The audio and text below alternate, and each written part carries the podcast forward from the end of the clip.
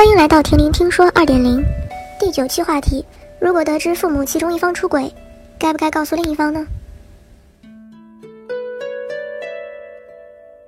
由于本期话题的特殊性，为了保护来稿者的隐私，这一期将采用匿名的方式。不管是不是出轨，我们都应该尊重当事人得知真相的权利。一方是亲人，另一方也是啊。大家貌合神离的在一起，三个人都不会开心，不是吗？说实话，自私一点，为了维护家庭和平，为了维护这个世界的安宁，我还是会选择不告诉。但是不告诉呢，不代表不作为。我不会告诉其中一方说对方出轨了或者怎么样，但是。我会告诉出轨的那一方，你这么做我知道了，而且你如果继续下去的话，会对我们整个家庭带来不可挽回的一个伤害。很多事情一旦说出来，就没有挽回的余地了。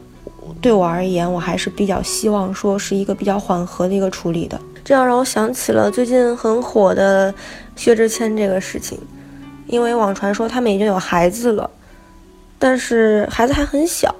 如果他的孩子十几岁吧，然后突逢这样家庭的变故，嗯，我也不知道他的孩子会做什么选择呢。所以，题外话吧，家庭教育真的很重要，从小做起，从娃娃抓起，就是要做一个有责任心的人，有担当的人，要做一个对家庭负责的人，真的是一件非常重要的事情。如果为了自己能有一个家就不说出真相，那对他们是多大的伤害？人生还很长，谁也不能说我们到了三十、四十或者五十岁就应该放弃追求更好生活的渴望。他们也许分开了，但是未来他们可能会遇见更好的人。有时候谎言比真相更重要，说谎不要紧，要骗你就骗一辈子。每个人都有知情的权利，也都有知道真相的权利，所以自己的爸爸妈妈这种事情更不能隐瞒。第一个原因是因为他们两个之间的感情如果出现问题的话，需要他们两个来解决的。但是如果你在当中扮演了一个隐瞒者的角色，这对他们解决感情上的问题是没有任何帮助的。再者，我一定会用一种很隐晦的办法告诉吧，毕竟这件事情对谁其实都是一件伤害。但是这样的事情瞒得了一时，瞒不了一世啊，因为这件事情肯定是包不住的。所以及时止损，可能会避免日后带来。更大的伤害和更不好的影响吧。我觉得别告诉了吧，可以选择自己跟出轨的那一方谈，然后理智的解决这个问题。因为婚姻不易，走过这么多年的婚姻更不易。但是如果是真的两个人完全没有感情了。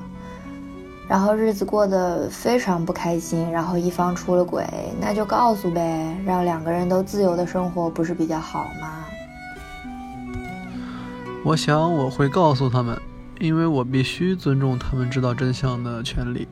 如果换作是我们自己，我们也会希望知道真相，在一起也好，分开也好，这都是他们自己的选择。我不能因为我自己就让他们一直不幸福。后来他们分开了，但是我觉得我的选择是对的。啊，那倒不会，但是我可能会因为这件事儿而后悔。那个时候，我明明知道我爸在外面有别的女人，但是我都没有告诉我妈。等了好几年后，他自己发现了。我突然觉得，我浪费了他好几年的青春。他们最后还是要分开。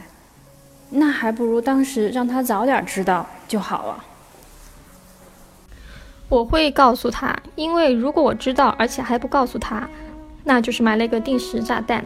有一天真相大白，那个人发现我一直都知道真相，他一定会更加痛苦，觉得自己是个大傻瓜。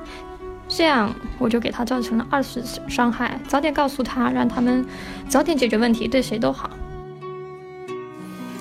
夫妻之间彼此的感知是要敏感于我们任何人的。可能有的人会接受不了对方出轨，会选择离婚，但是也会有很多人像马伊琍一样选择原谅对方。所以，我觉得，如果是我的话，我一定不会告诉，因为人和人之间的交往，不管是父母啊，还是亲朋好友啊。最基本的走心就是尊重对方的选择，并且无条件的支持。再者，另一方面，父母毕竟是长辈，如果你把其中一方出轨的事情告诉了对方的话，那么长辈多没面子呀！被一个小辈这样戳穿出轨的事实，会觉得很尴尬的。这期话题比较丧。可以说是真的丧了。面对这样的题目，无论你选择告诉与否，小婷都希望大家可以幸福美满，也都可以在感情生活中做到对自己和对方负责。十一长假就要到了，你的假期将会如何度过呢？独丧丧不如众乐乐。欢迎大家在评论区分享观点的同时，和我们分享有关你的十一假期。当然啦，肯定也有很多人像小婷一样是宅在家里的吧。趁着假期，给我们的下期话题来稿吧。下期话题：长时间迷恋一个人是真的爱情还是自我催眠？欢迎检讨，也欢迎讨伐。这里是婷婷听说二点零，我们想听你说。